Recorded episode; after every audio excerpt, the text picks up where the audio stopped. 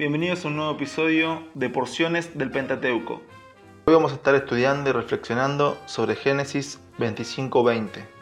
El episodio de hoy se llama Isaac tenía 40 años cuando se casó con Rebeca. Isaac es un personaje enigmático. El texto bíblico no ocupa mucho espacio hablando de él. Sin embargo, es un personaje clave en la historia de la redención.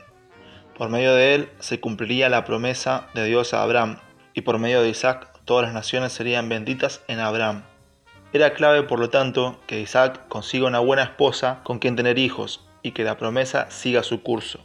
Abraham pone en esto un gran empeño y envía a su mejor empleado, al más fiel y al más eficiente, para que busque una esposa de entre su familia.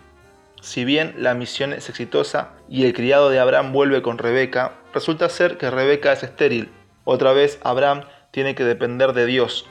Esto sucede así vez tras vez. Queremos asegurarnos la promesa de Dios por nuestros propios medios, pero Dios se encarga de que siempre quede un cabo suelto, de tal manera que tengamos que depender de Él. Isaac se casa a los 40 y después de 20 años nacen los mellizos. La Biblia dice que Isaac hizo una oración por la esterilidad de su esposa y ésta concibió. Pero el milagro no ocurrió de un día para el otro. Fueron muchos años de oración. Finalmente la promesa se consolidó y nacieron los mellizos, dando paso a un nuevo tiempo en este largo proceso. Siempre que el número 40 aparece en la Biblia me llama la atención. No sabemos qué edad tenía Abraham cuando se casó con Sarai. Tampoco qué edad tenía Jacob cuando se casó con Raquel. Pero las escrituras nos quieren decir claramente que Isaac tenía 40 años cuando se casó con Rebeca.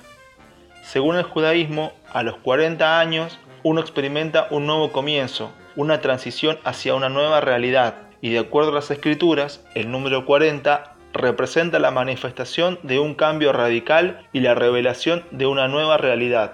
Isaac representa el cambio y la transformación. Es el paso de una promesa a una realidad. Es el nexo entre Abraham y Jacob. Es un símbolo del nuevo nacimiento. Por medio de Isaac se nos anuncia la resurrección de los muertos en aquel episodio que se denomina la atadura de Isaac. De esta resurrección de los muertos, Jesús el Mesías va a ser el primero. Isaac es una figura mesiánica que nos aporta las claves de la futura redención.